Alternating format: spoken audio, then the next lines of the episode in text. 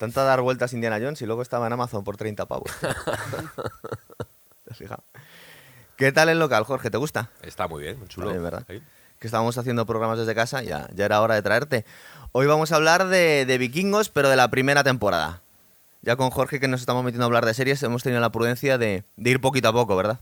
Eso es. Nos están pidiendo la segunda parte de Roma, pero primero vamos a meterle manos a vikingos, que nos había pedido Jorge que, que quería hablar un poco de la Edad Media, porque estábamos siempre metidos Segunda Guerra Mundial y Roma todo, todo el tiempo. Una cosa intermedia. ¿verdad? Y también se nos asumó Jaime, que se había visto la serie y quería participar, ¿verdad? Soy fan. Eres muy fan. De una serie del 2013 que está hecha para el canal Historia y a mí me llamó mucho la atención cuando vi el tráiler que digo, tiene pinta de ser muy respetuosa históricamente.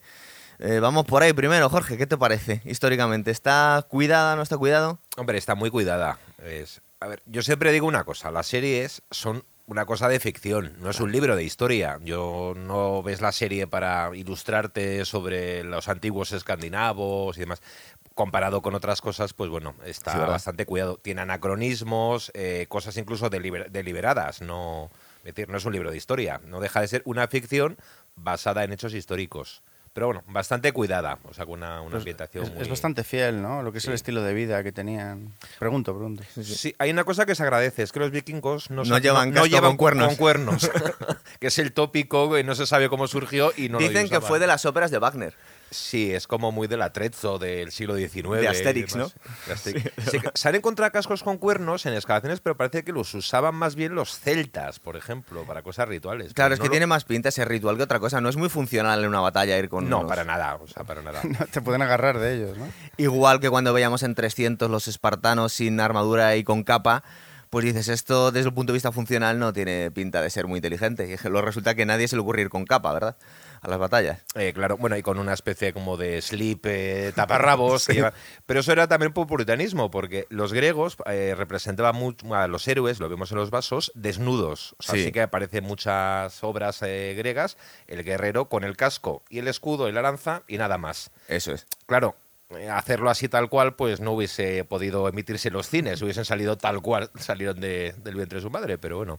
Sí, pero desde un punto de vista, en la realidad, podemos entender que por muy estoicos que fueran los espartanos, pues no iban con sin armadura y con capa. Iban con coraza. Exactamente. Eh, esta serie nos está contando la historia que es una saga de Ragnar Lothbrok, eh, que es un ser que se supone que hemos- que fue histórico, pero también se ha dicho mucho que podía haber fabulaciones. Hay gente que lo compara con el rey Arturo, es decir, suponemos que existió este Ragnar, ¿verdad? Sí, hay, hay, unas, las, hay una saga. Las sagas son como unas narraciones eh, así legendarias, pero mucho más tardías, del siglo XIII, o sea que ya se recopilan un poco las leyendas de los vikingos. Sí. Y hay una que se llama Los hijos de Ragnar. Eh, entonces, bueno, pues es de varios siglos después. Se supone que existió un personaje mm, con ese nombre, no está muy claro si era de la moderna Suecia, pero bueno, Claro, es que esa es otra. legendario. ¿Dónde está? Eso va a ser otro debate. ¿Dónde está, por ejemplo, el pueblo, la, la- la ciudad-estado que tiene que se llama Kattegat? No sabemos muy bien dónde está. Podría estar en. Yo lo estoy. Yo me lo estoy imaginando en Dinamarca. Pero por- por- más o menos por la situación eh, geográfica, porque vemos que están saqueando al principio de la serie los estados bálticos, pero luego tienen que tener acceso hacia Inglaterra. Entonces, eh, ¿dónde creéis que estaban estos vikingos que no nos queda, cuentan no la queda muy claro. Los eh, vikingos eran básicamente de bueno de todo lo que son los países escandinavos actuales, Noruega, eh, Suecia, pero también los daneses eran. Claro. Es decir, fueron, es decir, había, salieron muchos vikingos de Dinamarca, toda esa zona. No queda muy claro dónde están. No, hay un momento que sale Uppsala, que es como un santuario que tiene ahí. Dice, bueno, pues ya Uppsala nos situamos en la moderna Suecia. Eso es. Pero- Y luego se hablan de Gotland, de Gotland también, Gotland. Que sería es la isla que está enfrente de Suecia, entre, entre Suecia y los países bálticos. Pero el acceso a, a Inglaterra estaría un poco complicado desde, desde el mar Báltico. Entonces, bueno. Bueno, pero pasas por encima de, de Yo- Dinamarca y ya llegas. Yo, yo creo que Suecia, porque hay un momento en la serie que ellos hablan de los Danes, los daneses. Sí. Como, como gente, Claro. como Sí, es gente posible. extra, extra, Sí, como- extra. O sea, que, que menos no- vikingos que los vikingos. Sí, no, se sien- no los sienten como suyos. Así que... Es posible. A ver, el... vamos a hablar un poco de los personajes. Tenemos a Travis Fimmel haciendo de Ragnar Lothbrok, que es un vikingo, eh, pero vikingo granjero, que se supone que era un poco la, la profesión de, de invierno, de verano que tenían ellos, ¿no? Fuera de, de- de- estación de... Bueno, vamos a ver, es que los vikingos siempre ha sabido que no eran un pueblo. O sea, vikingo es, sería. No está muy claro qué quería decir originariamente. La palabra king- vikingo sería traducible a una cosa entre corsario, Sí. pirata, aventurero. Esta gente, pues bueno, se dedican básicamente pues a la agricultura, luego sus guerras internas. Y a partir de cierto momento, mm, por motivos que no están muy claros, eh, parece ser que hubo un aumento de población grande en los países Sí. escandinavos y que necesitan expandirse. Empiezan a saquear sistemáticamente, pues, eh, primero de la zona del Báltico, hacia la moderna Rusia, y luego, pues, eh, sobre todo los, eh, los reinos occidentales, Inglaterra, en Francia, la península ibérica, en España también saquean todo lo que pueden. De hecho, hay, hay parece ser que hay relatos de, de que llegaron a, a saquear Córdoba o, o Sevilla o subiendo por Se- Sevilla llegaron a saquear, subiendo por Guadalquivir, ¿verdad? Sí, sí. Qué locura.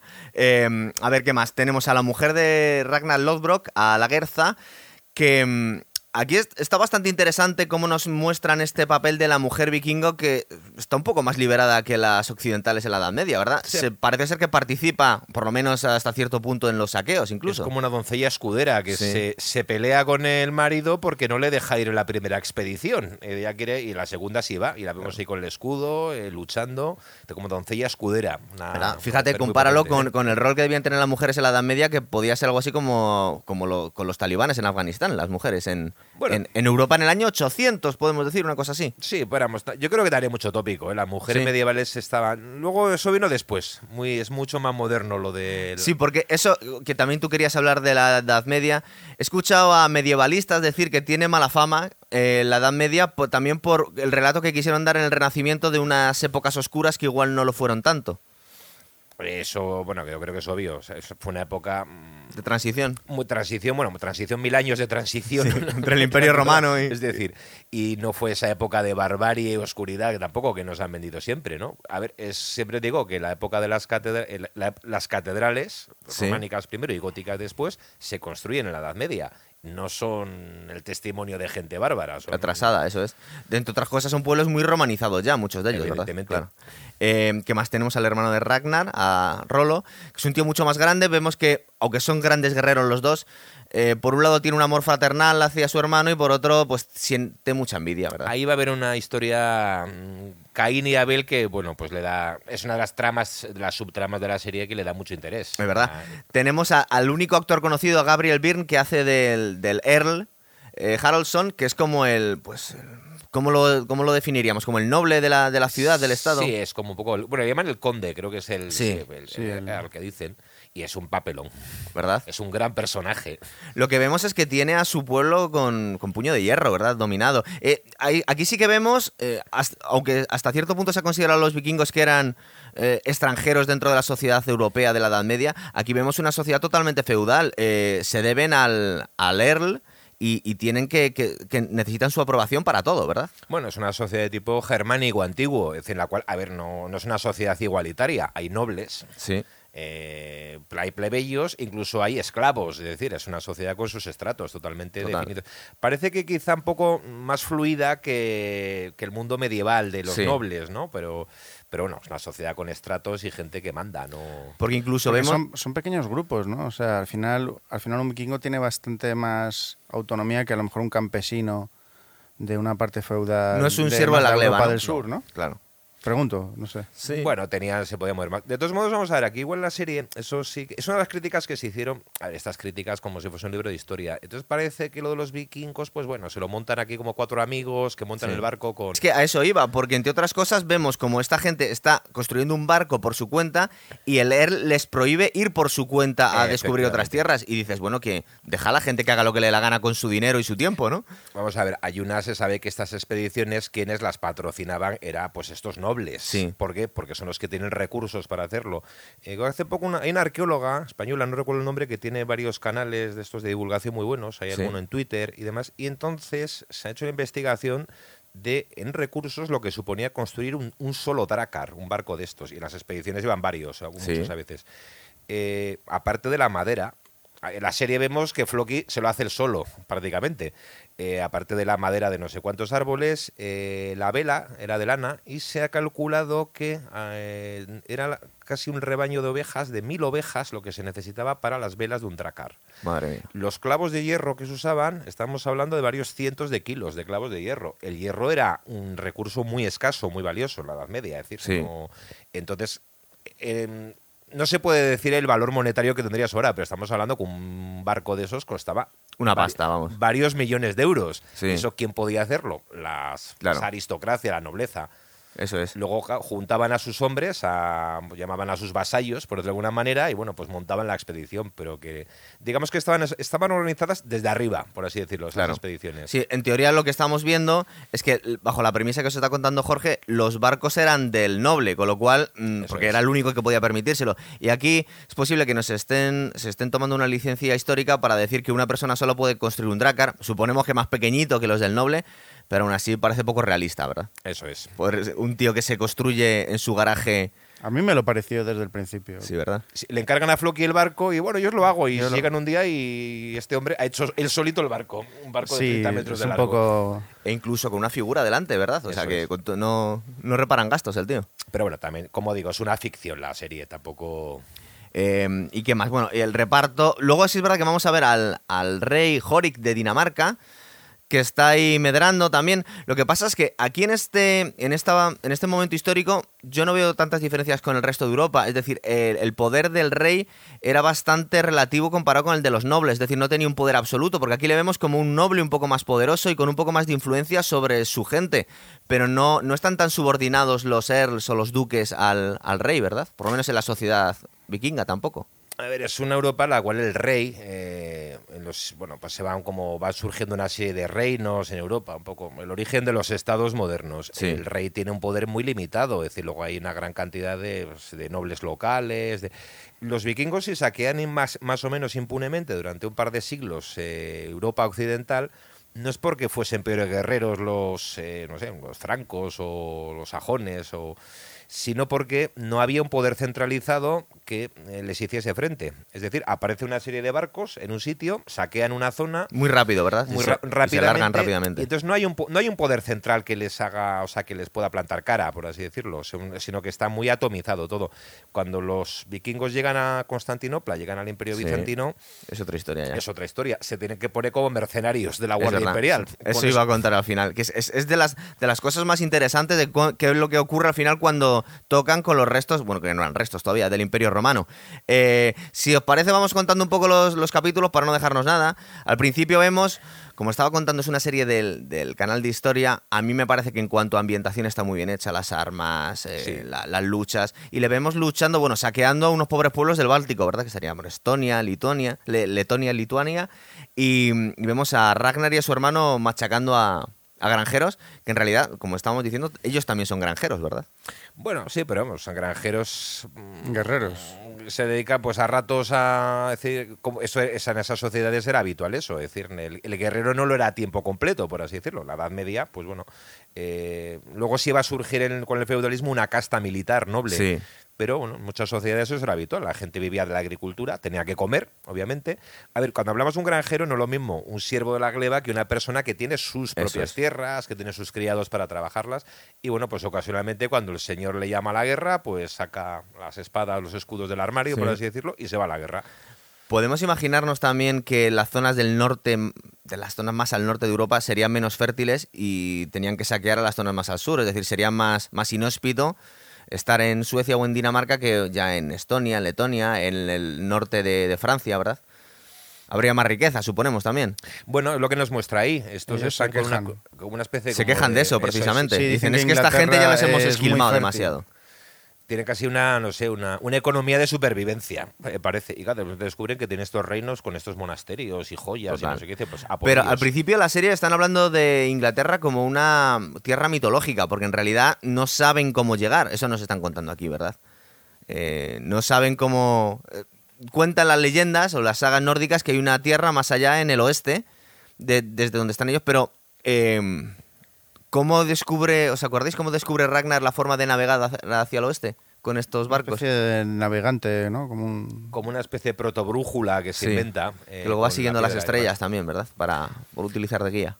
Eso creo, creo que es una cosa de la serie, es decir, no lo de la orientación no está claro cómo se orientaban. Sí. Eh, lo que sí que parece que favoreció la, eh, estas incursiones fue que se desarrolló en el siglo VIII aproximadamente en Escandinavia la navegación a vela. Hasta entonces los barcos los movían básicamente a impulso de remos. Sí. Entonces, eh, para moverse por Escandinavia, pues como son fiordos pues, separados por montañas, como pasaba en la antigua Grecia, básicamente se movían en barco para ir de un sitio a otro, pero era navegación costera, a remo. Es decir, sin alejarse mucho de la costa. Entonces, lo que posibilita estos ataques es eh, que desarrollan técnicas de navegación a vela Claro, eh, está muy bien lo digo con los remos para salir del fiordo, pero para ir desde eh, Noruega hasta Inglaterra, es imposible. a remo es imposible. Entonces eh, desarrollaron una, una, navegación muy buena que luego además en la Edad Media se fue desarrollando y es el origen de la navegación atlántica. O sea, mar abierto con una vela. A eso te iba a ir, que tiene cierta relación con lo que veríamos 400 años o 600 años después que, con lo que hizo Cristóbal Colón. Es decir, está yendo a tierras desconocidas, había más o menos rumores de que había algo por ahí.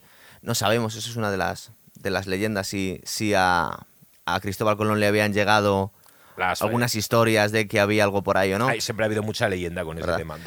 Y luego también que los vikingos fueron, eso sí está demostrado, que fueron los primeros que llegaron a, por Groenlandia y luego a Canadá. Eso es. Eh, también utilizando estas técnicas, más o menos un poco después de, esta época, ¿verdad? Sí, la expedición de Eric el Rojo, ya hacia el año 900. ellos una cosa que hicieron fue colonizar eh, Islandia. Sí. Que estaba despoblada, o sea, en Islandia no vivía absolutamente nadie. Luego también pusieron colonias en Groenlandia, que esas, bueno, eh, fueron más miserables, eh, terminan desapareciendo y en la expedición esta famosa de Eric el Rojo, pues... Eh, Llegaron a Canadá. saga llegan, sí, a zonas de Terranova, Canadá, de... Eso es una cosa aceptada actualmente por los historiadores. Se han encontrado incluso restos de un asentamiento, un asentamiento temporal. Que duró poquito, es verdad ellos llegan ahí y bueno, pues tampoco tienen mucho que hacer, la verdad. Tampoco tenían capacidad de colonizar aquello. ¿entiendes? Unos pocos hombres, pues bueno, pasan un invierno y se vuelven. Porque aquí también vamos a ver eh, la, que empiezan un cambio de, paradigma en los vikingos que vamos a ver a lo largo de las temporadas. Que Ragnar empieza a plantearse, bueno, igual más allá de saquear, también queremos tierras aquí, queremos tierras en Inglaterra, queremos empezar a colonizar, lo que pasaría 100, años después en Islandia, en Groenlandia, incluso aunque le salió bastante mal en Canadá. Porque claro, em, el, uso normal que tenían los vikingos era saquear, meterse todo rápido y volver corriendo a, sus tierras en las que tenían que pagar un tributo al, al, dueño de los barcos. Al final no sabemos qué parte les podía corresponder a ellos, ¿verdad? Que es lo que nos cuenta en el primer capítulo. Dice, estoy harto de saquear a gente no sabemos si les da pena o no, eso ya debe ser un poco una romantización de estos tiempos. Pero dicen que esta gente no tiene nada eh, y encima le tengo que dar casi todo al, dueño de los barcos, ¿verdad? Bueno, sí, no eran expediciones solo de saqueo, muchas fueron, o sea, se fueron estableciendo. O sea, en lo que es la moderna Inglaterra se establecieron muchas poblaciones Pero en el Báltico no. Bueno, sí, también. También. Eh, es cuando se expandieron hacia Rusia. El origen de los primeros estados rusos es por la, expansión escandinava. Eh, se establecieron mucho en Irlanda. Fueron los fundadores de la ciudad de Dublín.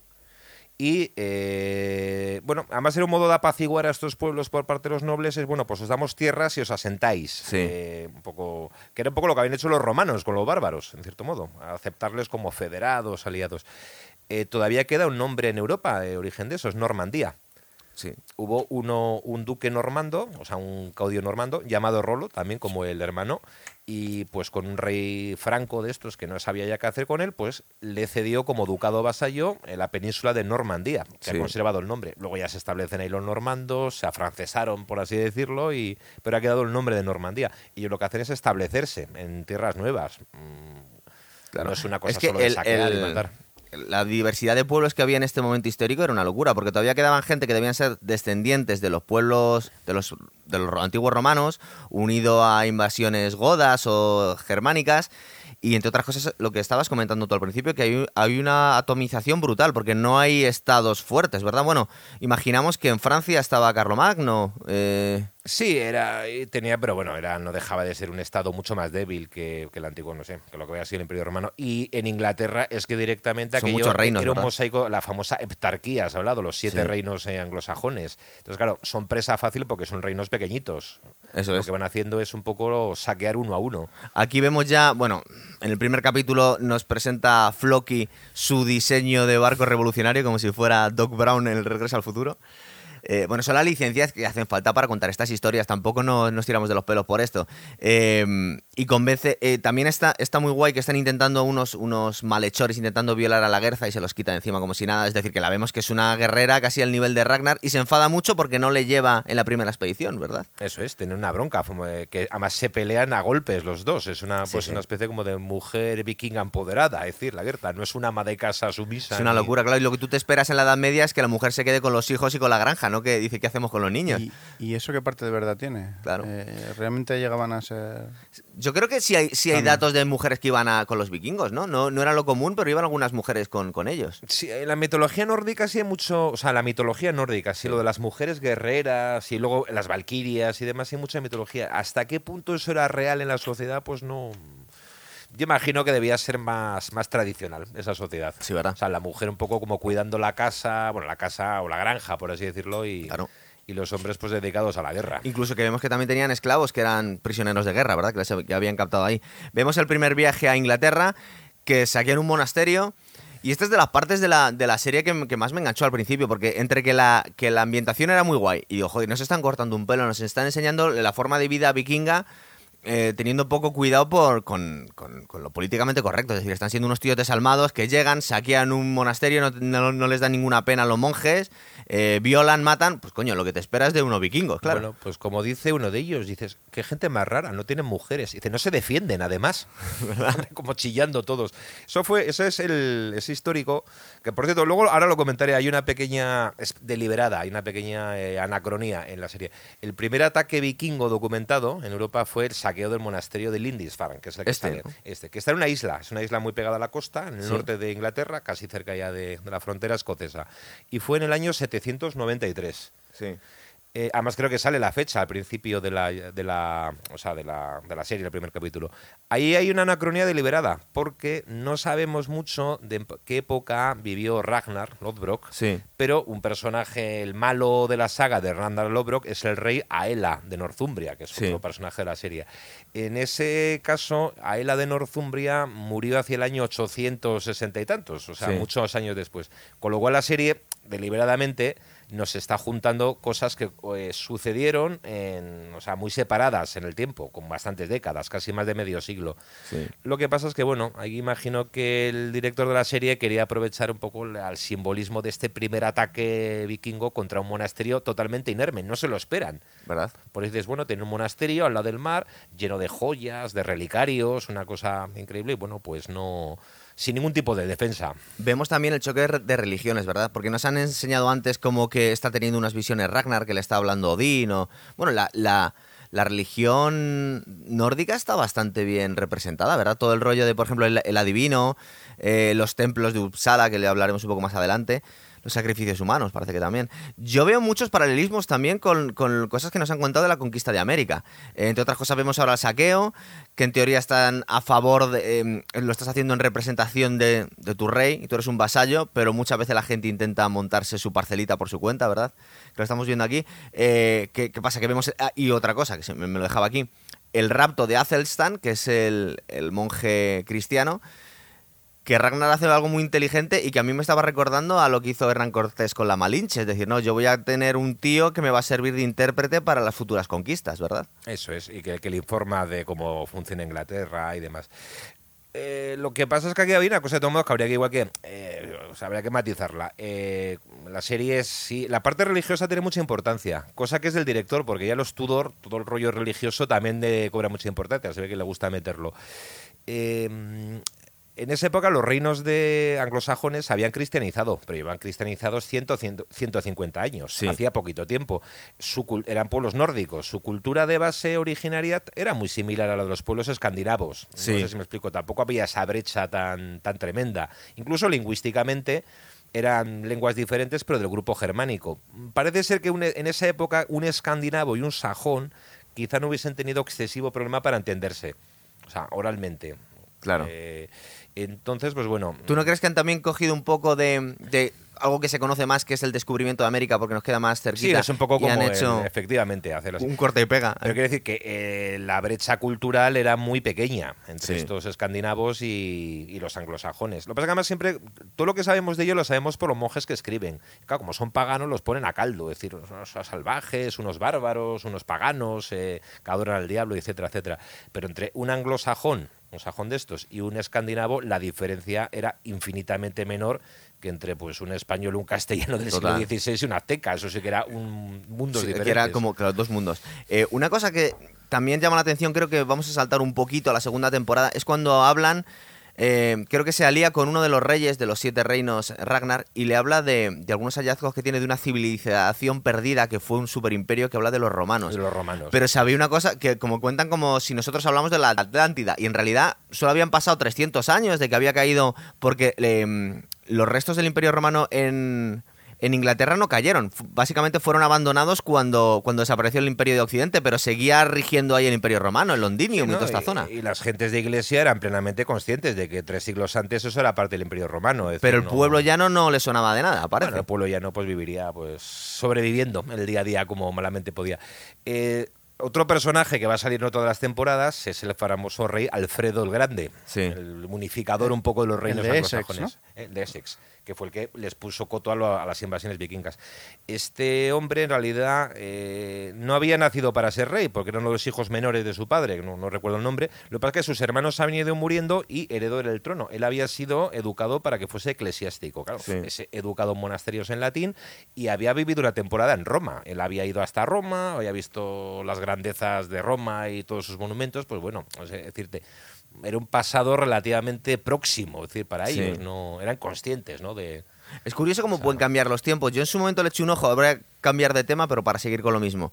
Em, en la reconquista que intentó Justiniano con el Imperio Bizantino, y no habían pasado tantos años de la caída de Roma, creo que habían pasado unos 100 años o 150 años, y decía que no solo estaba la, la ciudad desierta y destrozada, sino que los pueblos que había ahí nadie, parece ser que se habían desconectado totalmente de su pasado romano, que la gente que vivía en la antigua Roma, 100 años antes, no se sentían liberados por por sus primos, sino que era una cosa que, que había cambiado mucho. Y aquí vemos un poco una situación similar, ¿verdad?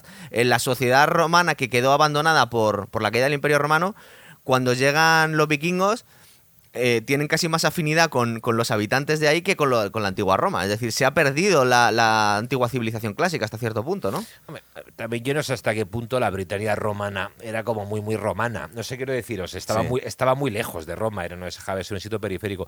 La población base de las islas británicas era céltica. Es decir, en esa época gran parte de la población británica hablaba lenguas Sí. celtas. Luego ha, ha quedado restringido y cada vez más reducido a Gales, que es la zona donde se ha mantenido todavía algo de... Todavía sigue vivo el Gales. Luego, claro, llegan las invasiones, con al retirarse las legiones romanas de Britania, las invasiones de los pueblos germanos, los anglos, los sajones eh, y demás. Sí. Estos se apoderan y montan sus reinos. Entonces, bueno, se crea una especie de aristocracia germánica, eh, en gran medida luchando pues contra estas eh, caudillos eh, britanos que son celtas pero muy romanizados y bueno pues se crea una especie de sociedad hasta cierto punto mixta luego como ocurre como la aristocracia de arriba habla sajón pues eh, el idioma celta poco a poco va retrocediendo. Las clases bajas también pues van adaptando la lengua Sí. de, de sus nuevos amos, por así decirlo. Pero en esta época gran parte de la población de Britania debía ser todavía ni siquiera germánica, debían hablar lenguas célticas. Claro. Y este revisionismo que se está haciendo ahora de, por ejemplo, la figura también legendaria, por eso lo hilo. No sabemos si existió realmente o no. Ragnar Lothbrok ni tampoco el rey Arturo. El rey Arturo en las últimas películas, los últimos revisionismo histórico lo están identificando como un, un patricio romano que quedó ahí y, y Camelot es. era la, la resistencia civilizada ante la, la barbarie que venía, ¿verdad? Bueno, eso pasa con muchos personajes de estos que quizás fueron históricos, pero que realmente, mm, como dijo un historiador hablando de, creo que Menéndez Pidal, hablando del famoso Don Pelayo, Sí. de Covadonga, realmente de Don Pelayo lo único que podemos decir es que existió. no sabemos nada. Y de- añadió otro historiador y dice, bueno, y ni siquiera de eso estamos seguros. Es un nombre al que se han ido atribuyendo Claro. cosas, pero que no son... Eh, pues este es muy legendario, no sabemos realmente. Ni siquiera se sabe de dónde era, de haber existido. O sea, si era de la moderna Suecia o, de dónde fue realmente rey. Es un personaje muy, muy legendario, eh, Ragnar. Tenemos eh, cuando vuelve con el saqueo, que es un poco como cuando vuelve Cristóbal Colón también de las Américas. Yo no sé si es que estoy viendo muchos paralelismos. Debe ser también por el tono que estamos comentando. De que se, ha, intentado hacer una, una equivalencia. Y bueno, pues, entonces se la tienen que envainar el, conde, que no, el, conde, el Earl, ¿cómo lo llamaríamos? Ahora, vosotros que lo habéis visto en castellano me estoy diciendo que le llaman el varón.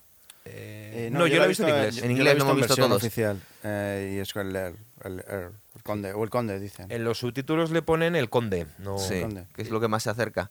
Bueno, es el señor feudal que se supone que gobierna sobre Ragnar, que no sería un siervo de la gleba, pero es un, es un granjero que trabaja, que vive bajo, su mando. Un hombre libre. Claro.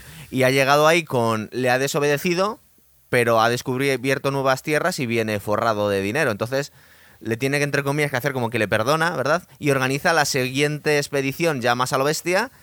Ya va la mujer de Ragnar y le manda una especie de espía, creo que es su hermano, ¿no? Eh, que intenta violar a la Guerza y acaba muriendo. Entonces ahí es donde tiene ya realmente el conflicto con, con el noble y que ya había contado muchas veces eh, la historia, sobre todo medieval.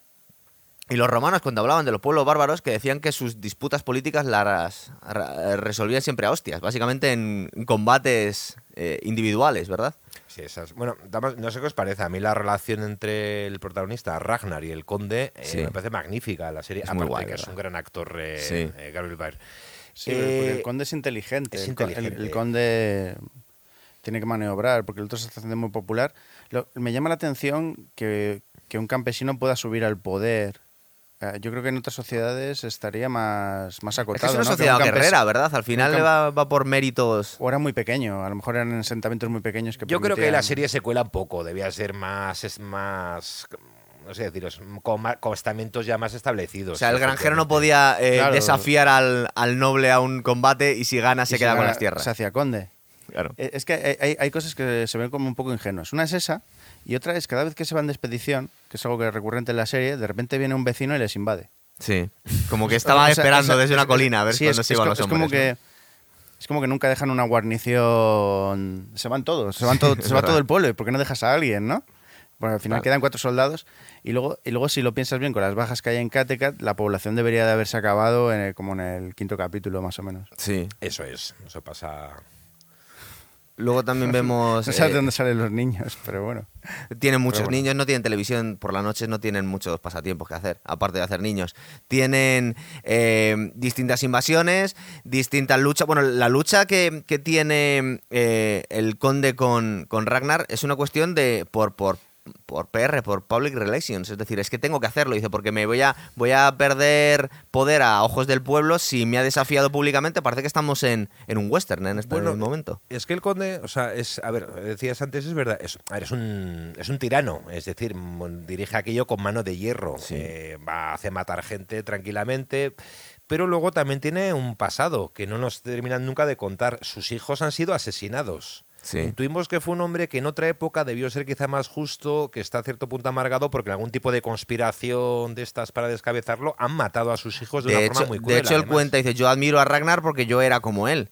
Eso es. Y tengo que luchar contra él, pero no tengo ninguna versión personal con él porque es que yo me identifico. Yo de joven era como él. Le dice a la mujer, eh, a la condesa, que no recuerdo ahora cómo se llama. Signy. Eh, Signy, eso es. Le dice, eh, yo en realidad cuando él vino de Inglaterra, a mí me gustó lo que hizo pero si yo a él le hubiese alabado, o sea, si eh, públicamente, dice, todos los que me hacían la pelota hubiesen ido a por mí para ponerle a él. Es decir, es como decirle, yo, mm, en el fondo es casi como el hijo que querría haber tenido, viene a decir un poco. Pero no puedo aceptarlo porque entonces van a ponerle a él de conde y a mí me van a cortar el cuello, básicamente. Estoy acordándome del programa que hicimos de, de Roma, que mm, Julio César cada vez que le desobedecía a Locius Verinus, pero se ganaba el, favor de la gente, lo hacía al revés. Dice, yo ahora mismo no te, puedo castigar porque voy a encabronar a la gente, entonces te voy a hacer mi aliado. Y tú vas... Eh, se creaba una situación súper ridícula que era que cada vez que le desafiaba a Lucius Verinus a Julio César tenía que ascenderle y, eh, estaba ganando posiciones socialmente porque es la única forma de, hacer ver a para hacerse ver Julio César como que, en realidad que estaba trabajando para él, que, que no le había desobedecido, todo lo contrario.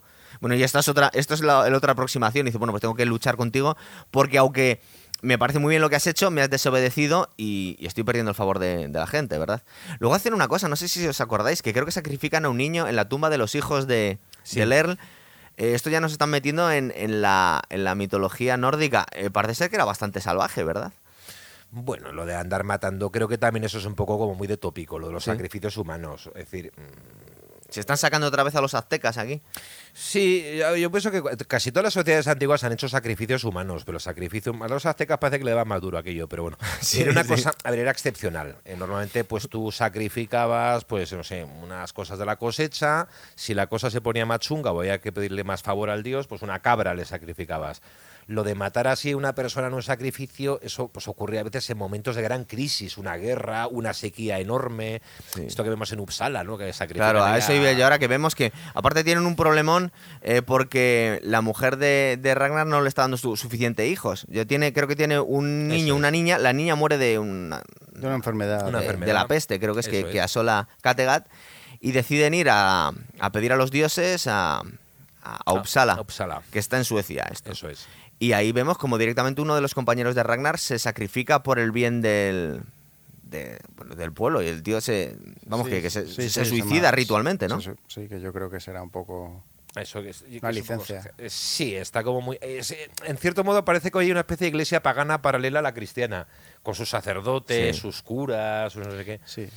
Era- debía ser una- no había un clero, por lo visto. O sea, en Es muy momento. guay lo que es todo el templo, está muy bien hecho, no, pero no. es verdad que da una Es- sensación es muy tétrica, es ¿verdad? Muy, es muy atractivo, es muy atractivo, pero estamos en una especie como de como de Vaticano pagano, para Sí, parece una feria, tiene como una infraestructura. Están de setas puestos hasta arriba. ¿Tiene algo que ver también con la figura del berserk, del, del guerrero nórdico que se ponía de setas para ser más poderoso o más...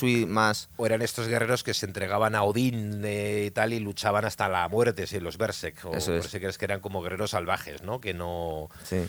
Pues bueno, eso lo harían cuatro locos, imagino. Pero se tenían que tomar... Creo que se, se drogaban, ¿no? Bueno, también lo vimos en los, en los kamikazes japoneses, es decir, algo se tomaban para que les diera más valor, ¿verdad? A ver, yo creo que sí, puede ser, pero la serie también exagera un poco. Hay un personaje que es cuando ya le hacen conde a Ragnar, Sí. que es un hombre que ha luchado toda su vida y nunca ha muerto en batalla. Así que el tío está deseando, porque bueno, Está está, muy, está guay que lo cuentes, cuéntalo. Lo de que el tío quiere ir a Valhalla y solo puede ir a Valhalla si le matan en combate. en combate y está deseoso de una pero de ir a una expedición y hacerse matar por no sé qué Hombre, yo no sé hasta qué otra cosa es que la, la- la mitología escandinava el rollo este de los guerreros que van al Valhalla pero luego a la hora de la verdad tampoco deben ser tontos lo de dejarte matar así como así Porque tampoco se, deja matar, pero no se deja matar. Es decir, no Eso puede abrir el pecho y decir clávame una espada, sino que tengo que estar intentando matar eh, enemigos. Y si soy demasiado bueno y mato a todos mis enemigos, no me mato a ninguno. Entonces es curioso el, el conflicto en el que estaba este hombre, ¿verdad? Eh, ¿Qué es lo que pasaba con un vikingo que moría de viejo? ¿Que no iba al Valhalla? pues no iría al Valhalla y a lo mejor le daba un poco lo mismo Claro, es que vaya putada, No, ¿no? que O sea, no- si, si eres un muy buen guerrero, igual no te matan nunca. Quiero deciros, normalmente esta serie Claro. está bien, pero eh, por ejemplo los eh, escandinavos estos que salen, los vikingos, eh, son como paganos militantes. O sea, Sí. están pa- parecen casi cristianos. o sea, Además, nos lo están contando desde el punto de vista de Athelstan, que es el Eso monje cristiano que se está medio convirtiendo a lo largo de la serie se va Eso convirtiendo a medias no A sabemos medias. muy bien y está escandalizadísimo claro Eh, no sé yo es que veo mucho yo veo mucho a Hernán Cortés sentando en Tenochtitán muchas veces ahí verdad Sí, pero yo lo que veo que, o sea, es que eh, son como muy, o sea, está- están como ejerciendo de pagano todo el rato, es Sí. decir, como militantes de la. son muy talibanes de lo suyo Sí, muy talibanes de lo suyo. Y probablemente, pues bueno, como estas religiones, eh, tú sacrificabas de vez en cuando a los dioses que a ver si te hacían caso y. Sobre, y, y el más talibán es Floki. Floki, bueno, Floki Sí. es. Es que eso lo vamos a ver, eh, creo que es la claro. tercera expedición que cogen de rehén al, al hermano de un rey y le piden rescate. Y bueno, parece- ser que, que cede el rey, porque dice, bueno, vamos a llevarnos bien con estos tíos. Y, y deciden eh, pedirle a los vikingos que, que uno de ellos se bautice. Y Rolo se lo toma, pues lo vemos que se lo toma coña y dice, venga, pues me bautizo, me echáis un poquito de agua encima y soy de los vuestros, pues paso por el aro. Y, y Floki se queda ofendidísimo, ¿verdad? Eso es, eh, que le, le retira la palabra y demás. Sí. Floki, además, bueno, en esa parte de la serie eh, hay una escena antológica que es cuando interrumpen la misa. Y Floki coge el cáliz en la misa, Sí. prueba el vino, no le gusta y, ¡pua! lo Y- y escupe. lo y- escupe, y, todos horrorizados, ¿qué, qué, dice, qué blasfemia, ah, no sé qué. Creo que termina matando al cura al final. Es muy guay, pero es, es, es el, el- la, la falta de comunicación entre culturas, está clarísimo, claro. Eso se cuenta también que pasó con el, con el Inca, que, a Pi- que con Pizarro en la, en la batalla, esta, no recuerdo cómo se llama, la batalla esta mítica que capturaron al rey Inca, eh, Pizarro. Cajamarca, creo. Eso es, en sí. Cajamarca. Pues en- eh, parece ser que le ofreció una Biblia, dijo, esta es la palabra de Dios, se lo puso a lo de la oreja, no oyó nada, lo tiró al suelo y le mataron a él y a todos sus... sus pues a toda su corte, pero fue, entre comillas, por una... Por un malentendido. Supuesta blasfemia, claro, una cosa aquí de, bueno, pues esto que me está Esto no habla, no suena. No habla, no suena. Claro, entonces pues los españoles se ofendieron muchísimo que cogiese la Biblia, la sacudiera y la tirara al suelo. Y aquí estamos viendo una cosa un poco similar, ¿verdad? Que por estos em, pues, malentendidos culturales se lía la de Dios es Cristo, ¿verdad? Además, yo pienso que como todas las épocas, a ver, eh, de esa- la única información de esa época que tenemos es de los escritores eclesiásticos. O sea, que ellos Sí. son probablemente, pues vamos a ver, entre los propios anglosajones, que llevaban relativamente poco cristianizados, pues a mucha gente lo de la religión, pues en el fondo le diría, no sin cuidado, pero también había mucha gente escéptica o que simplemente, bueno, pues iba a misa cuando le mandaban, se santiguaba y el resto de la semana pasaba del tema. Lo que debían ser es muy supersticiosos. Es decir, Eso si sí, no, si no sí. era a través de la religión, pues era a través de creer en Sí. los huesos de pollo Lo o de- cosas así. La superstición del día a día era muy fuerte, eso en cualquier sociedad de estas. Pero que se tomasen en serio a todas horas aquello, pues bueno, se, igual no era así. Hay una, hay un- una anécdota que se cuenta, que es muy... eh, la cuenta un historiador eh, anglosajón, eclesi- se llama Beda el Venerable, que es una de las principales fuentes de información que tenemos de los reinos anglosajones. Este era cura, entonces escribe la historia eclesiástica de los britanos. Eh, A lo que le interesa es de cómo los reyes anglosajones se van haciendo cristianos y demás, pero bueno, de paso nos cuenta gran parte de la historia de los primeros reinos eh, anglosajones. Y es una anécdota que se sitúa en el siglo VII, ciento y pico años antes, cuando todavía los reyes anglosajones son paganos y tienen una religión muy similar a la escandinava, prácticamente la misma. Y entonces ante el- hay un rey que se llama Edwin de Deria, que fue uno de los primeros reyes anglosajones. Entonces eh, ante el rey Edwin se presentan unos monjes cristianos enviados por el Papa de Roma eh, para pedirle permiso para evangelizar sus tierras y predicar el Evangelio. Entonces el rey pues hace un poco como el conde de la serie, pues junta a sus hombres en la sala del consejo a ver qué os parece, que han llegado aquí estos preguntándonos si le doy, les doy permiso para predicar la nueva religión esta que dicen. Sí. Y entonces Beda el Venerable nos ha contado dos de las respuestas de sus consejeros. Una de ellas fue un consejero que además era sacerdote. Era el, en- bueno, era el encargado de hacer los sacrificios Sí. eh, a los dioses, a Wodan y demás. Los anglosajones a Odín lo llevaban Wodan o Wotan. Y dice, bueno, a ver, rey, yo llevo muchos años haciendo sacrificios a los dioses y la verdad que yo no veo que a mí me Que favorezcan sirva para nada. Que, me favorezcan más que a la mayor parte de los hombres que pasan de los dioses y no les hacen sacrificios. Con lo cual, si tienen que ofrecernos un dios más poderoso, pues vamos a probar.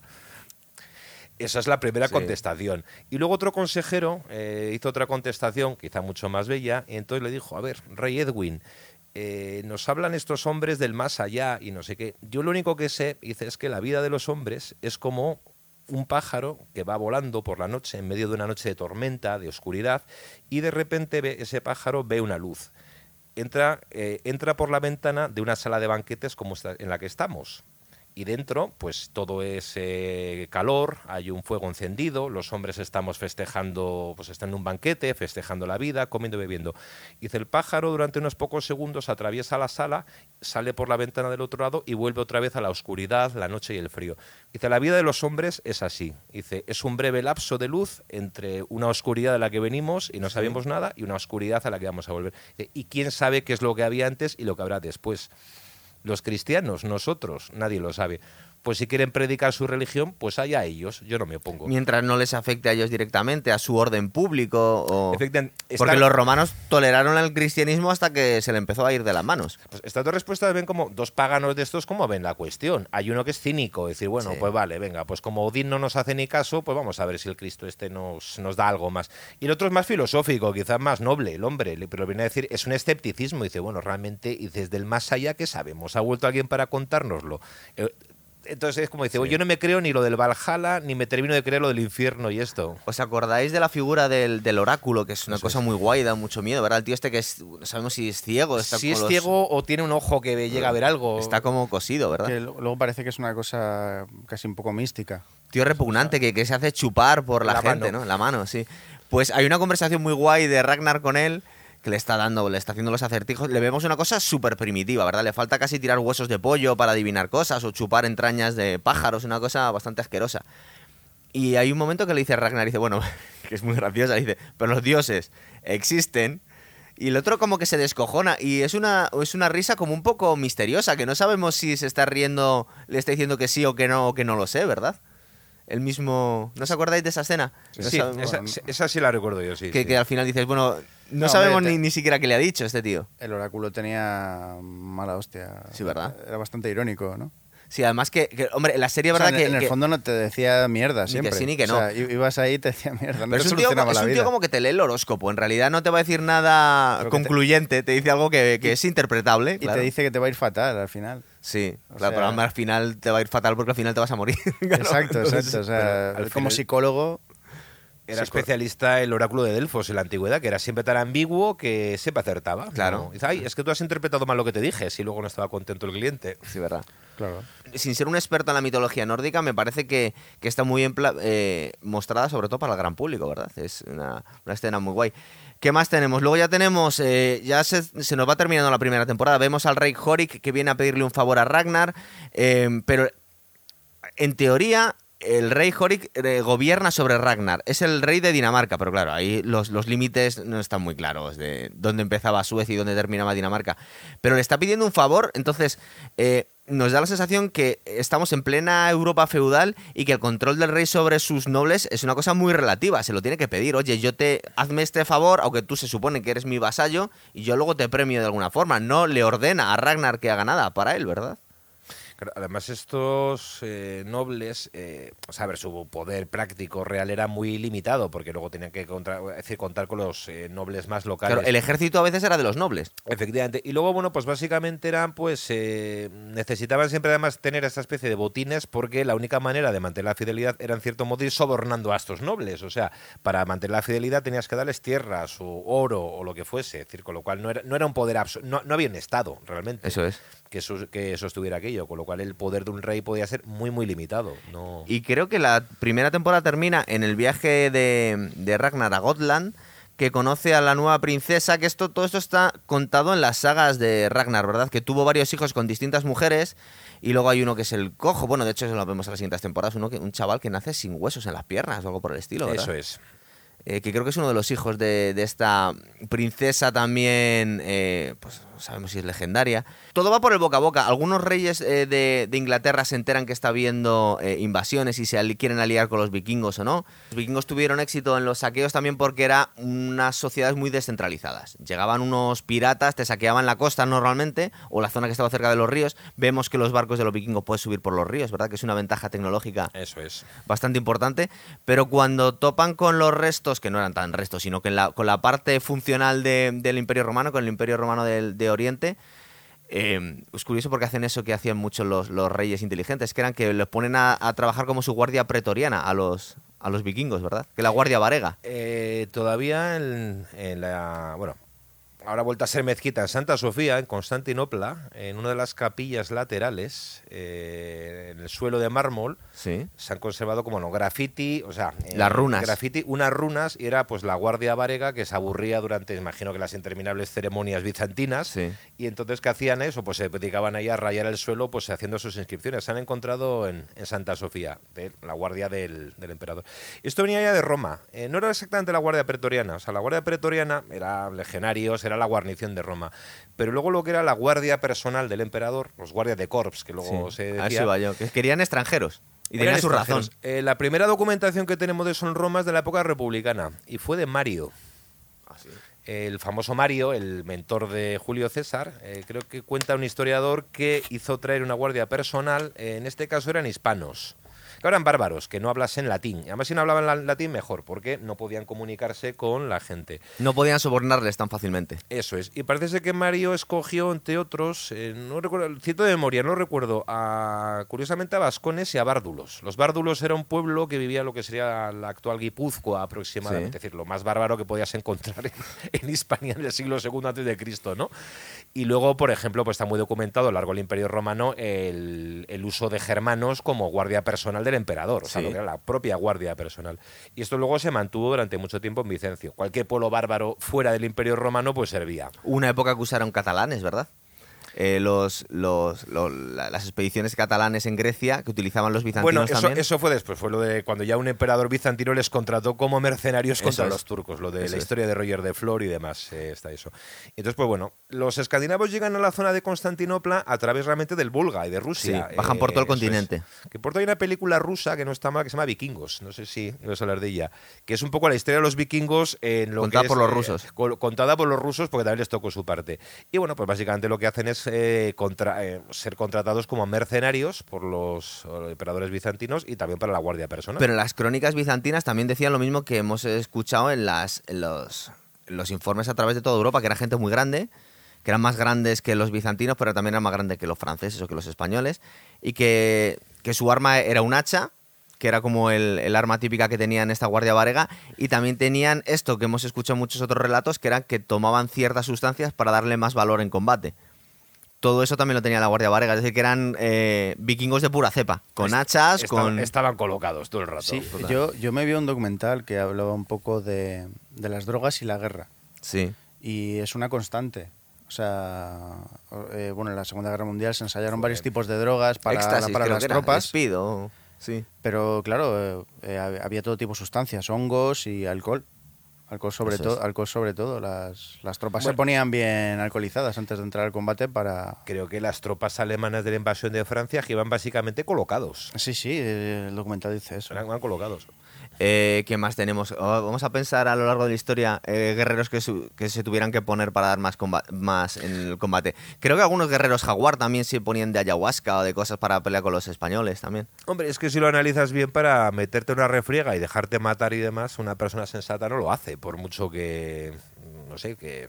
Las sustancias ayudaban a, claro, a- a perder la a animarte y el alcohol. Incluso con constante. alcohol también se hacían las trincheras, ¿verdad? La Primera Guerra Mundial, en la Guerra Civil siempre se dijo que ah, justo antes de la batalla les daban un extra a los combatientes. a- claro. al- alcohol y tabaco, o sea, era luego cuando el tabaco se pone moda. En los barcos de la Real Armada Británica, una tradición era el grog, el ron, básicamente, Sí. que además creo que era medio litro por, o sea, una cantidad, dices, que dices, tomarte eso todos los días de ron, dices, es que acabarías alcoholizado, pues es lo que les daban. Claro, aguantar esas travesías, 200 eh, hombres una pequeña fragata, podría ser eso un infierno, pues a base de medio alcoholizarse. La serie vemos también que están planeando una, la invasión a París directamente, ¿verdad? Sí, en alguna es que- temporada. Es que llegaron, a- llegaron a, a asediar eso es París. verdad, ¿no? Llegaron, Eso- a, llegaron a asediar París, eso es. Luego al final no lo tomaron, pero bueno, tuvieron que pactar con estos reyes carolingios y que les sobornó para que se fuesen. Sí. En Galicia se cuenta mucho de invasiones vikingas. Bueno, siempre que en estas series, a ver, cuando vemos un poco lo de las invasiones, lo sitúan un poco en Inglaterra. A ver, Inglaterra e Irlanda fueron las zonas que más lo sufrieron por cercanía geográfica, Claro. básicamente. Pero vamos, atacar, atacaron todas las costas de Europa. Fíjate, si llegaron a Sevilla. Tuvieron líos con los reyes de Asturias, creo que alguno de estos, Sí. Alfonso el Casto tuvo que combatirles. eh, en Galicia eh, están las torres famosas de Catoira, eh, construidas para contra las invasiones de los daneses. Mm, y el saqueo de Sevilla, famoso. Sí. Pasa que, por ejemplo, lo de Sevilla se ve que, bueno, a ver, ellos Pero, ya- pero era un esto, reino en condiciones, lo, entonces les debía costar más. eh, fue un poco, les salió la jugada hasta cierto punto, porque ellos suben por el Guadalquivir, saquean Sevilla. La- ¿Por qué saquean Sevilla? Porque la ciudad no esperaba un ataque. A ver, por mar no esperaba un ataque y la frontera con los cristianos del norte está muy lejos, Claro. con lo cual pues estaba desguarnecida la ciudad. Saquean Sevilla, empiezan a saquear las zonas al Guadalquivir, pero claro, ya el emir de Córdoba, eh, Abderramán Hoyos, se entera de lo que está pasando, junta el ejército y, se Y le manda un broma ejército en condiciones, claro. derrotó, derrotó a esos normandos y a la mitad, o sea, masacró a gran parte de ellos y luego a muchos los hizo esclavos. Es decir, contra el ejército de Córdoba no tenían nada que hacer, por Claro. así decirlo, en campo abierto, una banda de vikingos. Podían saquear una ciudad de, de improviso. Otra de sus hazañas fue eh, secuestrar y pedir rescate por él a un rey de Navarra. Ah, bien. Eh, Lo, vemos que era bastante común, porque en la serie aparece eh, secuestrando al, al- Creo que es al hermano del rey que va, que va de listo e intenta. Conocemos muy pocos detalles, lo cuenta un historiador árabe, musulmán, Sí. pero creo que fue García Íñiguez, uno de los primeros reyes de Pamplona, de la dinastía primera que surge en Navarra, lo secuestraron y pidieron por un rescate, no sé si de 20.000 monedas de plata o una cosa así. No se sabe cómo le secuestraron y ni dónde estaba. Entonces ha especulado si fueron quizá desde la costa del Cantábrico hacia la zona de Pamplona o si subieron por el Ebro. Y. Pero bueno, lo, lo secuestraron. Eh, igual que hubo bastante concienciación por los reinos cristianos a, a- a atacar al- a, los, a los musulmanes, una vez que empezaban a controlar ya el Mediterráneo, por la cantidad de saqueos que había con los piratas bereberes y también porque estaban cogiendo mucha población eh, cristiana y los convertían en esclavos. Eh, ¿Recordáis si hubo campañas de, pues de, entre comillas, de venganza contra los vikingos? ¿O básicamente era cuestión de, de- Yo de creo- re- repelerles y punto? Yo creo que era repelerles, era meramente defensivo. Nadie intentó ir allí a No, castigarles. Yo creo que ni siquiera Bueno, tiene mucha idea de dónde venía. En la serie eh, se nombra un, un ataque a los vikingos, pero ya como en la última temporada. Los rusos, a- los rus, que Sí. provienen de los vikingos, intentan invadir la tierra de los vikingos. Claro, pero debía ser un sitio tan inhóspito que no tenía mucho interés muchas veces para ellos. Bueno, claro, también se dijo que, los, que a los musulmanes no subieron hasta, hasta Asturias también porque les dieron, les dieron bastante problemas, pero tampoco tenían mayor interés porque era un sitio un poco inhóspito. Dicen, no nos merece la pena los recursos aquí que vamos a Inhóspito gastar. de agricultura pobre, y dices, pues bueno, tampoco. Precisamente si los vikingos en el fondo salen de Escandinavia porque es una zona miserable, Eso es. básicamente. Es. decir, Eso no- es. O sea, por eso se hicieron piratas.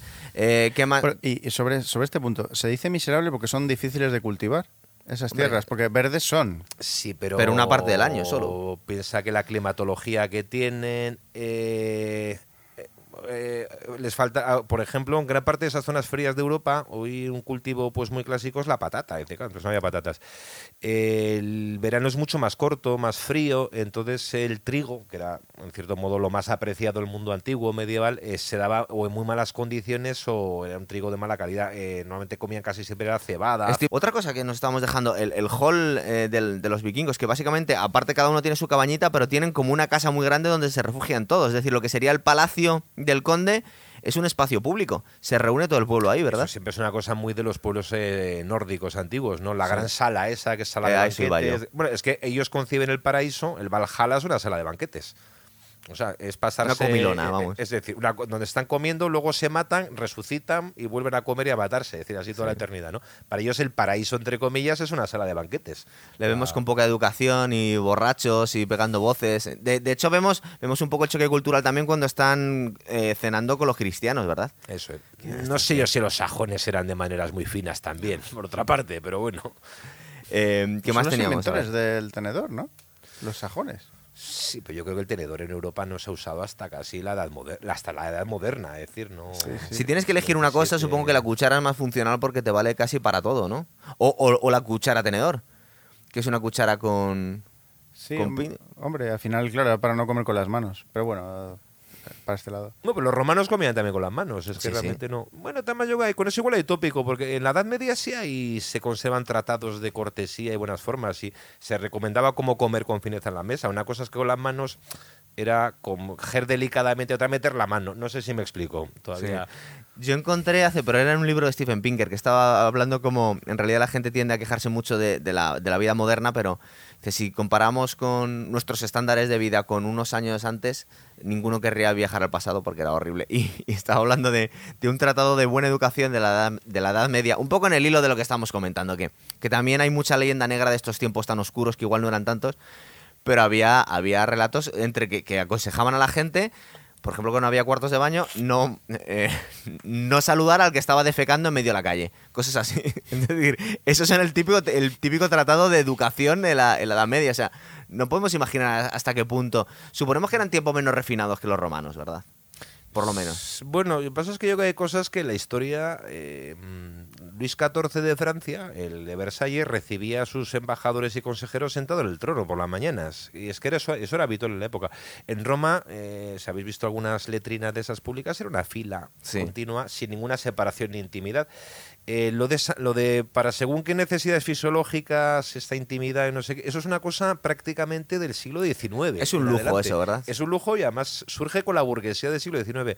Nuestros antepasados parece ser que tenían una falta de pudor para la cuestión que a nosotros, o sea, nos resultaría inconcebible. Pero hablo de hace 200 años. No. Entonces, más allá de... eh, eh, ¿Tú crees que la mala fama que tiene hasta cierto punto la Edad Media es por por, por la- el relato que se hizo después en el Renacimiento, que el Renacimiento quiso volver a los valores clásicos y había habido un, pues eso, estamos comentando, un paréntesis de casi, bueno, mil años, ¿no? Sí, y sin casi mil años. Sí, pero bueno, porque se pinta como una época bárbara de Sí. retroceso de la cultura. A ver, la sociedad en cierto modo retrocede, es decir, se vuelve más rural, desaparecen las grandes ciudades.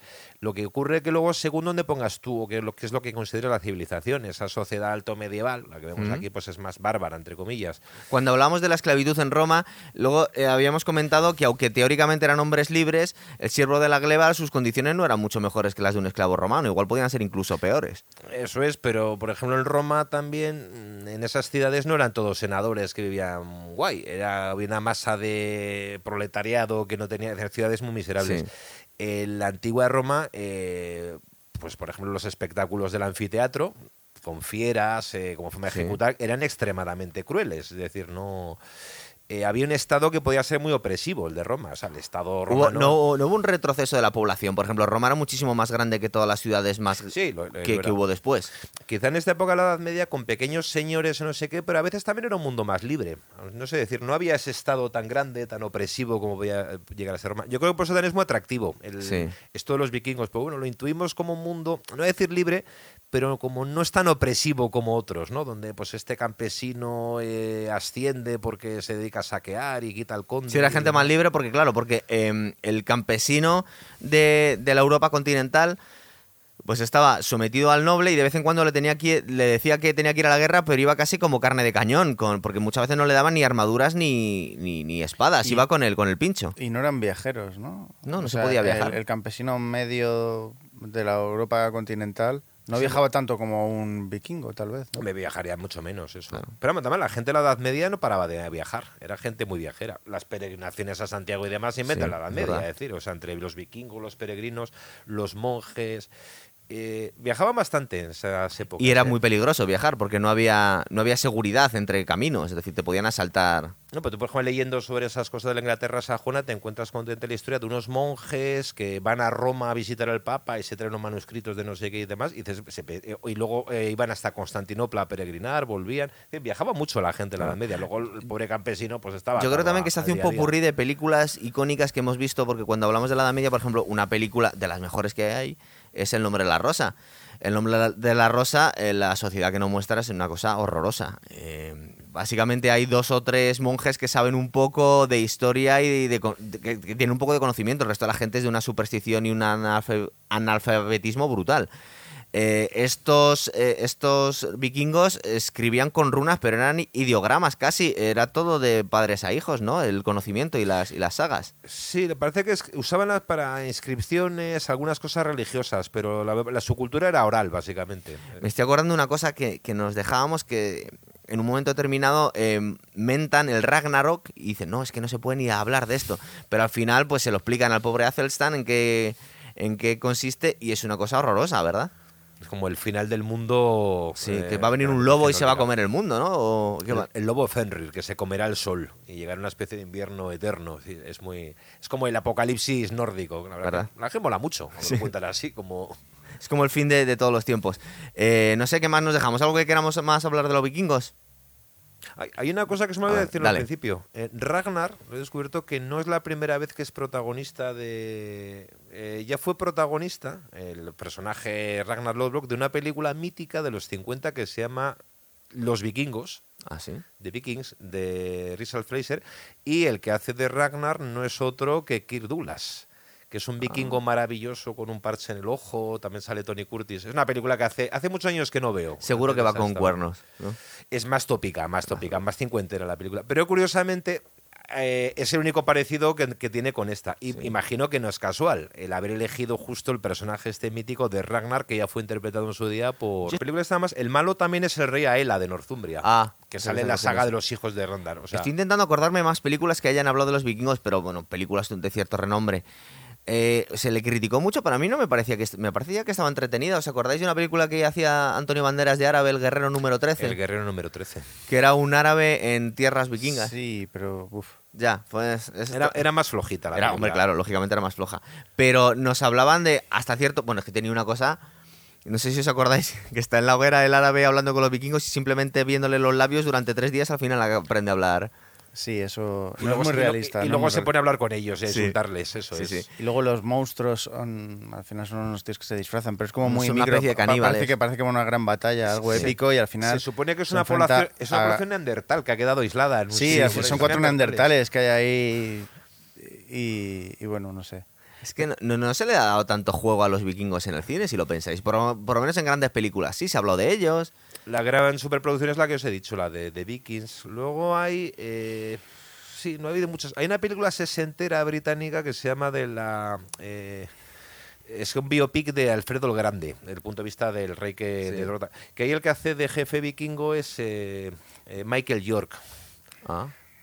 que Sí, son unos sí. vikingos como muy hippies que salen. Luego hay una película también de temática vikinga, que es una película menor, poco conocida. Lo que pasa es que el protagonista es. eh, uy, se me ha olvidado el nombre del actor. El que hacía de, de Benur. Charlton Heston. Charlton Heston, que Hace se de llama El. Señor de la Guerra. No, es un, o sea, es un noble francés que se enfrenta a los daneses o a los piratas vikingos. Que bueno, pues, pero son películas menores, no, no ha habido sido un tema así como muy, muy tratado. Creo que con el paso de los siglos tuvieron una especie de conflicto cultural eh, en la misma sociedad sueca, porque Suecia durante un tiempo fue una potencia europea muy Sí. importante. Eh, de hecho, les, les machacó bastante a los rusos, se estaba haciendo con todo el poder del Báltico. Y, tenían una, una lucha con su pasado que me recuerda un poco al final de la época feudal de Japón, en la que querían entrar a la modernidad y había elementos que querían mantenerse fieles a los valores de los samuráis. Y parece ser que en Suecia pasó un poco algo por el estilo entre querer dejar el espíritu vikingo, que también se romantizó durante un tiempo, y querer abrazar la modernidad pues con los barcos con cañones y haciendo con, con ejércitos más napoleónicos. Y fue en esa época, ¿verdad? El reino sueco tuvo, tuvo bastante, bastante poder en cierto momento, Sí, en los años a- 700. Sí, participó en la guerra de los, en la guerra de los 30 años, Sí. con el rey Gustavo de Suecia y. Oye, ¿os suena que hay, han encontrado un barco vikingo en muy buenas condiciones, que creo que lo tienen expuesto en Suecia? Sí, se han encontrado. Hay varios expuestos, tanto. No, eh, se encontraron en Noruega, que hay un museo en Oslo, que se encontraron perfectamente conservados, y también en Dinamarca. Eran enterramientos. No recuerdo el nombre lo- del lo- la- el hallazgo, pero. Y bueno, yo no he estado nunca, pero dice que es maravilloso. Era eso, enterramiento son- ritual, eso que vemos que meten al, al conde, le mandan ahí por los fiordos y la mujer, no, una esclava se, se presta a sacrificarse con él, me parece. Eh, a veces parece ser que lo que lo quema, a, veces los quemaban los barcos. Lo de quemar los barcos eh, viene de, de un historiador árabe. Habéis mencionado la película del guerrero número 13. Sí. Es que hay cosas ahí que culturalmente están bien Bueno, cogidas, otras son Pues el guerrero, el guerrero número 13 sí tiene una parte, una base a ver, histórica, la anécdota, y es el relato de un embajador que mandó eh, un califa de Bagdad a, pues, a uno de estos eh, caudillos escandinavos que andaban por Rusia.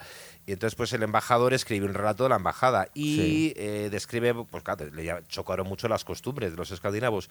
Y creo que es ese embajador el que descri- lle- vio el ritual de él, el entierro o la cremación de, de un caudillo. eh, y creo que el río Volga, y entonces él describe que efectivamente pone el cadáver y demás con un barco maravilloso lleno de cosas, Sí. lo echan al río y lo queman. Entonces este es un gasto de recursos brutales. ¿eh? brutal. No, eh, lo que, Pues lo que hemos también hace- hablado antes, ¿no? Que Sí. costaba una pasta el dracar. eso es, pues lo enterraban con todos sus bienes. Bueno, en, en, en Uppsala cuando se sacrifica por el bien del pueblo, es uno de los mejores eh, guerreros del grupo de Ragnar. Acordaros que el tío se cortó el cuello, pero creo que era de los mejores guerreros que tenían. Y dice, "Pues, qué, qué- qué desperdicio, por favor. Hay cosas un poco divertidas que, a- a mí- o sea, yo cuando veo la serie me estresa mucho ver la poca lealtad que se tienen entre ellos. O sea, debe ser muy... Las envidias también. O sea, tienen una libertad así de viajar, pero, o sea, realmente te, te pueden robar la casa, la granja y todo, te pueden despedazar en cualquier momento. Tú estás Es- pensando en que te- te, tensión... te ocupan directamente la casa, ¿verdad? Dice, no me sí, puedo- es, sí es, es, un miedo ahí que está... Pero es, es, es curioso, o sea, como que... mm, Como Sí, que son reinos poco estables, eh, enseguida, que- enseguida puede haber si lo invasiones. pensáis, hab- un- había perdido muchísima población desde la época del Imperio Romano toda Europa, y pero el- el- las distancias eran las mismas. Entonces tenía que quedar todo súper despoblado. Y cuando decías cosas como, bueno, eso se ve, por ejemplo, cuando ves eh, la extensión del Imperio Español en, en América, cuando cogías Estados Unidos, eh, había un dominio casi total también de, toda, de todo el continente americano. Pero dices, pero aquí mm, por muchos sitios no había pasado un español en su vida. Es decir, el control que había sobre zonas tan despobladas era totalmente mm, Era- nominal, claro. Era, era nominal. Y aquí en Europa tenía que pasar hasta cierto punto lo mismo. Había muchísima menos población. eh, había zonas en las que no tenía que haber nadie. Pero eso pasa en todas las épocas. Ha habido una sorpresa generalizada ahora eh, por cómo es posible que en Afganistán los talibanes hayan apoderado el país en tan poco tiempo. Bueno, pues en realidad no es que se hayan apoderado, es que ya, ya lo dominaban. Quiero decir, Sí. eh, lo de que Estados Unidos y demás dominaba Afganistán era una ficción. Que dominaban Kabul, dos ciudades y cuatro bases. Y tener a, a medio país sobornado también, claro. Y, lo- es- y el resto del territorio, dice, como decía uno, ahí lo dominabas cuando pasaba un tanque. Eh, Cuando Sí. el tanque se había ido ya dejabas de dominarlo. Pues eso eh, Sí, ha sí. pasado en todas las épocas. Es decir, el dominio era, bueno, pues En, América del Norte el Imperio Español era muy curioso porque en teoría tenían hasta titularidad sobre algunas zonas casi de Alaska. De Y dice, pero si aquí no había pasado un español. Creo que pasó una vez un barco por ahí y dice, esto es nuestro. Pues esto es nuestro. ponías un fuerte en la costa, una misión, y dices, bueno, ese territorio es mío. Pues probablemente la mayor parte de los indígenas siempre pasaban de aquello. es Claro. no... Sí, que no sabía muy bien de qué era eso. Eh, ¿Qué más nos dejamos? ¿Lo dejamos aquí o algo más que estemos pensando en los vikingos? En la primera temporada luego lo podemos expandir, pero en principio... Bueno, pues está. Pero vamos, a mí, a pesar de todas las pegas, me parece una serie muy. muy A mí me gusta mucho la, calidad. todas las armas, la forma de pelear, eh, los tatuajes son muy guays, los peinados molan mucho. eh, está todo muy, no sé. Yo creo que está muy bien hecha, y, pero no resuelve un problema que suele haber en la mayoría de las películas, que es como, si muere tanta gente, cómo no acaba la población de la ciudad. Con esclavos, con esclavos. Eh, pero ya están crecidos luego los vikingos y dices, pero ¿cómo, cómo es posible? O sea, Sí, me gustaría, no, me eso sí gustaría es verdad que, lo- los que- hijos de Ragnar crecen muy rápido, ¿verdad? Enseguida se hacen mayores y le, le desafían a él. Y él se mantiene joven mucho tiempo. Sí. Y luego ya va envejeciendo. Pero lo- envejecen en la Sí, serie, lo envejecen sí, y al final es un- Sí, es un anciano así. Sí. Que luego el actor realmente sigue siendo bastante joven, pero... Sí, el actor debe tener 45, 46 años como mucho, ¿eh? O sea, es que debe empezar relativamente pronto. Luego le ponen un barbón y empieza a Sí. hacerse mayor. Y luego la muerte, bueno, venga, la, la- la muerte que tiene se supone que, no vamos a hablar de ella, pero que, que es, está sacada de las de sagas, la famosa ¿verdad? saga, sí. La, la crueldad mítica del rey Aela de Northumbria, que parece la saga como un personaje muy malo. muy- Sí. Habría que haber hablado con él, debía estar hasta las narices de los vikingos. Pero Lo que no nos dicen tampoco es... Fondo eh, está muy justificado que, sí. lo, que se lo ventile. Sí. No, lo que pasa es que nos ponen a todos los, los- a los reyes británicos, nos los ponen como unos pues unos tíos bastante miserables, eh, que no son capaces de ponerse de acuerdo en nada, que se están traicionando entre ellos todo el tiempo. Bueno, una- realmente es bastante estable Inglaterra. nor- nor- el, el rey no- Alea, Aela, Aela, era- Aela, Aela, Aela. Es el más miserable. El hombre este de barba, que creo que es el primero, el primer saqueado, que creo que es del Northumbria, me parece, porque luego está el de Mercia y Wessex y es. hay cuatro o cinco más. Sí, Hay un momento que dejan, no sé si en la segunda expedición o una de ellas, entonces dejan unos hombres en la playa cuidando el Drakkar y vuelven y los han capturado y los han... Estás viendo la serie y dices, la crueldad de Aela, a ver, estos tipos han llegado a un monasterio, lo masacran. Claro, claro. Luego llegan a una ciudad también medio... Bueno, en este caso ma- mata menos gente, matan solo unos pocos al cura, pero les, los despluman y no sé qué.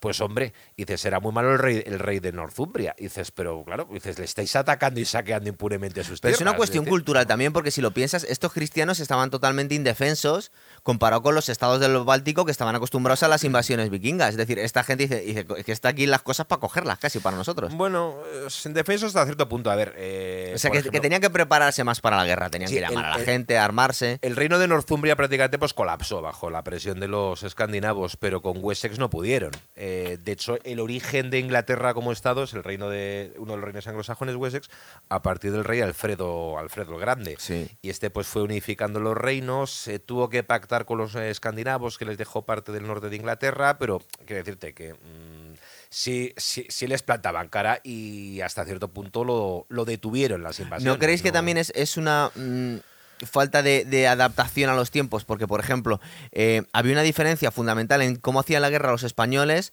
y los aztecas. Y no era necesariamente quién era, más eficiente o estaba más modernizado, sino que los aztecas intentaban capturar la- a los enemigos para sacrificarles o esclavizarles. Entonces tenían una forma de hacer la guerra completamente distinta. Los vikingos estaban muy adaptados para atacar, saquear y largarse.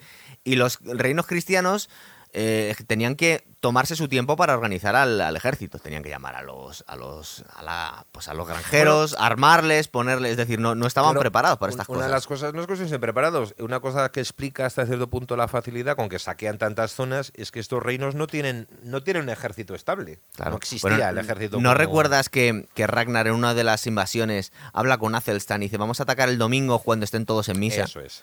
No tienen un ejército permanente, más allá de una guardia personal, unos pocos guerreros del rey, del noble, porque tampoco tienen un sistema fiscal, eh, no sé cómo explico, es decir, que casi no había economía monetaria, entonces tú no puedes mantener un ejército como tenía Roma. eh, Eso es. decir, eh, que por cierto suponía para el Estado romano era... digamos, una carga económica terrible que obligaba al Estado romano a unos impuestos altísimos para Sí. mantener ese ejército permanente. Son pequeños reinos nobles y no tienen. Cuando toca hacer la, la guerra, es una cosa que se hacía estacional. Es decir, en invierno no se guerreaba, se guerreaba cuando en primavera, verano, que es cuando tienes forraje para, la, para digamos, poder alimentar a los caballos, Sí. a las mulas de carga y demás.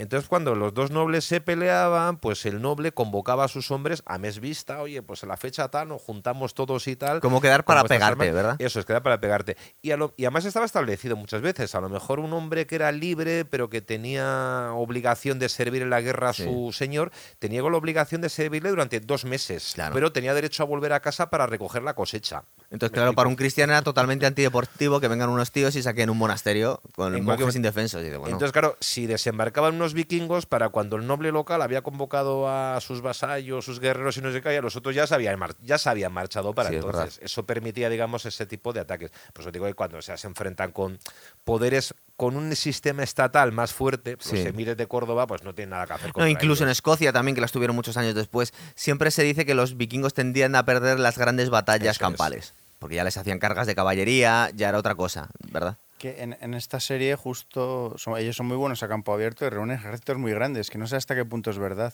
Debían ser pequeños más bien, yo Sí, creo. pero llegaba, según la serie llegan a reunir Pero es que cu- 4.000 cuando, hombres. cuando 4.000 vemos hombres, los sí. números de las batallas medievales, no son grandes números. No, ¿verdad? 4.000, 3.000. 4.000, 3.000 ya era un gran ejército. Era, era una barbaridad para esas épocas. ¿no? Sea, luego se exageran. Tú te ves, por ejemplo, los números de la batalla de Navas de Tolosa. Que bueno, los eh, musulmanes eran 200.000. y dices, Es imposible mantener en estos tiempos un ejército de 200.000. Y los cristianos eran 30.000 solo. Y murieron 30 cristianos. Bueno, esas son las crónicas de los cristianos. Pero en general estamos hablando de batallas relativamente pequeñas, ¿verdad? Eso es, eran de unos pocos miles. Ah, En ocasiones muchas veces serían cientos de hombres. Claro, porque en un dracar, ¿cuánto te pueden entrar? 30. Efectivamente, era poca gente, no. Pero de todos modos estaría. Cuando en batalla campal tenía un poco que, que hacer. De todos modos, la historia, a ver, como he dicho, la historia en Inglaterra de los vikingos llega hasta mucho después, porque hasta ya el siglo XI eh, llegó a ser incluso dominada por un rey danés a principios del siglo Sí. XI, el rey Knut o Canuto. Sí, en, Escocia, ¿no? Creo que también, eso es. Y luego el último rey sajón de Inglaterra, que fue Harald, que también tenía sangre nórdica, Sí, ese nombre, venas, era sí. Harald, es el que fue derrocado por los normandos, descendientes de los vikingos, por Guillermo el Conquistador. Pero cuando el rey Harald de Inglaterra se enfrenta a Guillermo el Conquistador, acababa de derrotar al rey eh, de Noruega, que había hecho el enésimo intento de invadir Inglaterra desde Noruega. Es decir, prácticamente hasta el siglo XI llega la historia, digamos, de las guerras continuas contra los... Eso un poco en contra de ese dicho que tienen, que se sienten muy orgullosos los ingleses diciendo, no, aquí nunca nos ha invadido nadie. Y digo, bueno, pues hay que echarse un poquito para atrás porque les invadieron muchas veces la gente, ¿verdad? Eh, yo creo que lo vamos a dejar aquí. De los vikingos hemos metido un buen repaso, ¿verdad? Eso es. Muy bien, chicos, pues vamos a pensar otra cosa para la próxima, ¿vale? Venga, Venga. hasta otra, chicos. Hasta ahora. Hasta luego.